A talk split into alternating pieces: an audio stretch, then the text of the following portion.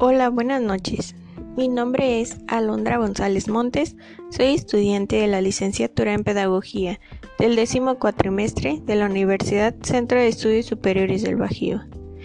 En el capítulo de hoy, miércoles 20 de enero, hablaremos sobre una página llamada code.org.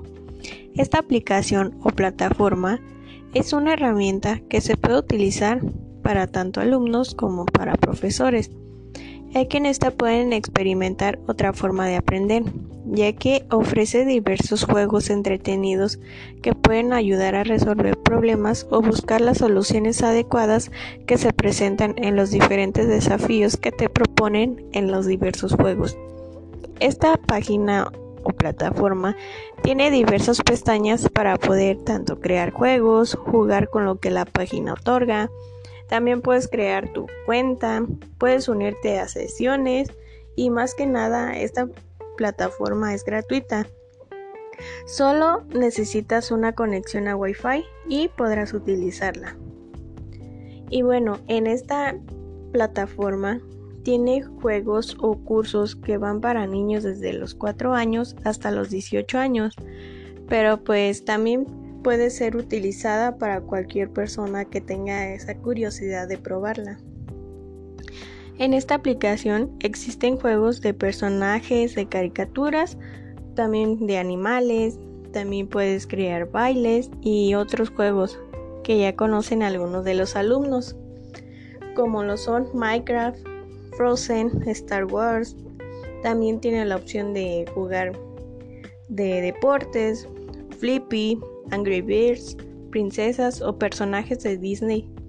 También tiene la opción de comprensión, cifrado simple, que este es más que nada para descifrar cosas. También tiene la opción de condicionales, que este es más que nada para jugar algún tipo de baraja de naipes, también aprender algoritmos, etc. Y bueno, estos juegos tienen diferentes desafíos que depende el nivel que elijas serán el total de desafíos.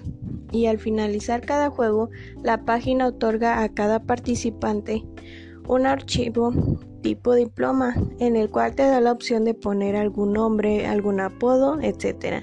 Y la puedes descargar o compartir con los demás. Esta esta aplicación, vista desde lo pedagógico, podría ayudar a conocer los niveles de concentración, de frustración, también para ver las destrezas y las habilidades que puedan tener los alumnos. Y bueno, sin duda alguna es una herramienta muy buena, ya que puede ser utilizado para todas las edades. Cuentan con diversos idiomas y sin duda alguna es muy entretenido porque tiene muchos tipos de juegos con diversos niveles dentro de este y puedes elegir la opción que va desde el nivel fácil, medio y avanzado. Sin duda alguna, esta sería una plataforma que debería de ser utilizado por, por todos, ya que este con esta a pesar de que puedes aprender, también te puedes entretener y más que nada mostrar tus habilidades que tengas. En lo personal yo nunca había utilizado esta plataforma, pero hoy que la utilicé me doy cuenta de que es una plataforma que, como bien lo mencionaba, no solamente es para las edades que menciona ahí como referencia, sino que puede ser una opción muy buena para aquellas personas que quieran pues experimentar cosas nuevas, aprender cosas nuevas.